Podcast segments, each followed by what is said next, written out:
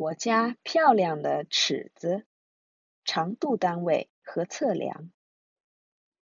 哎呀，我的衬衫袖子短了。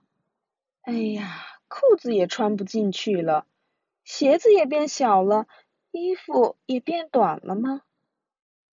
不对，不对，是因为我长高了。你知道我长多少吗？个子是这么高，到爸爸的肚脐了。现在即使不放隔板架，我也能够到门铃了。手这么大了，脚也是这么大了。嗯，还差很远呢。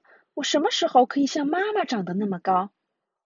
我妈妈很会做衣服。妈妈说这次不给我做衬衫，而准备给我做个连衣裙。要做连衣裙的话，需要毛线和织针。可是怎么找也找不到尺子。妈妈不用尺子，而是用让我痒痒的妈妈手指来量。手指最大限度的张开，从大拇指端到小指端的距离叫做一拃。我们可以用这个来测量长度。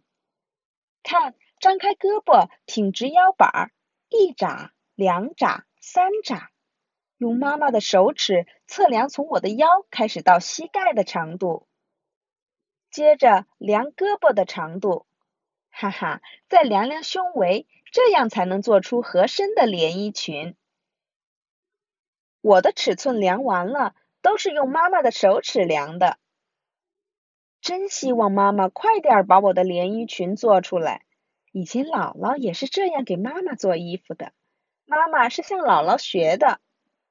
哇，连衣裙终于做好了，正好合身，像用尺子量的一样。妈妈的手是随时可以用的便利的尺子，我的手也可以像妈妈那样吗？一拃、两拃、三拃，用我的拃来量量东西，量一量电话的长度，一拃、两拃，再量量小椅子的高度，一拃、两拃。三拃，量量大衣柜的高度，一拃、两拃，嗯，用拃来量衣柜太费劲了。那再用脚来量量吧，左脚、右脚按顺序放上去，一个脚印，两个脚印，三个脚印。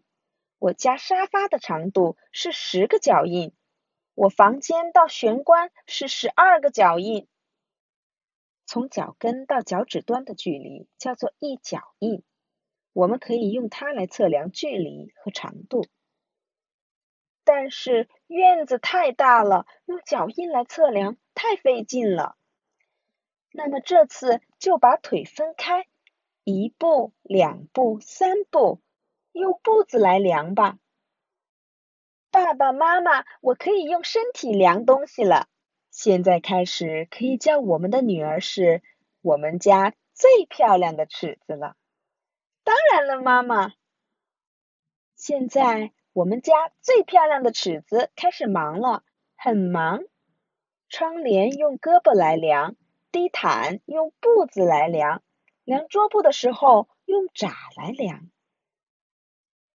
庭院里的树有多粗，用两只胳膊紧紧抱住来量就行了。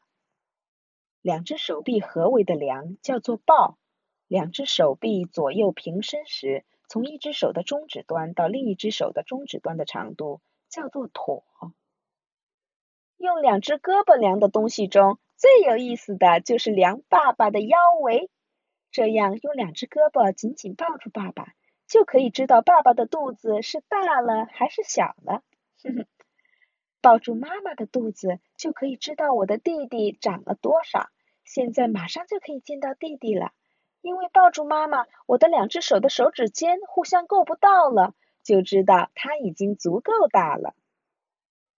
我的身体是灵巧的尺子，用我的手、我的胳膊、我的脚，多长、多宽、多高都可以量。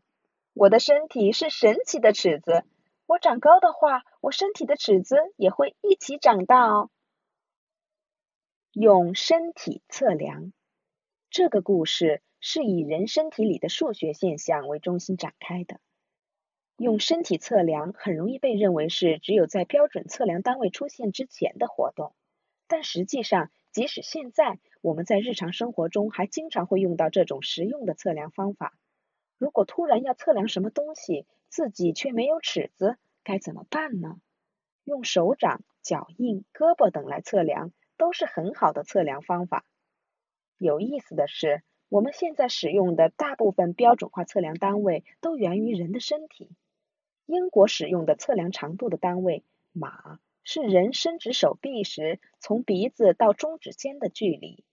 英尺源于成年人一只脚的长度。告诉孩子们，即使不使用标准化的测量工具，我们用身体也可以进行测量。同时，要让孩子们知道。很多标准化单位都源于人体，通过这些，让孩子们认识到我们身体具有的数学价值。相信他们会兴趣盎然地发现，数学竟然离我们这么近。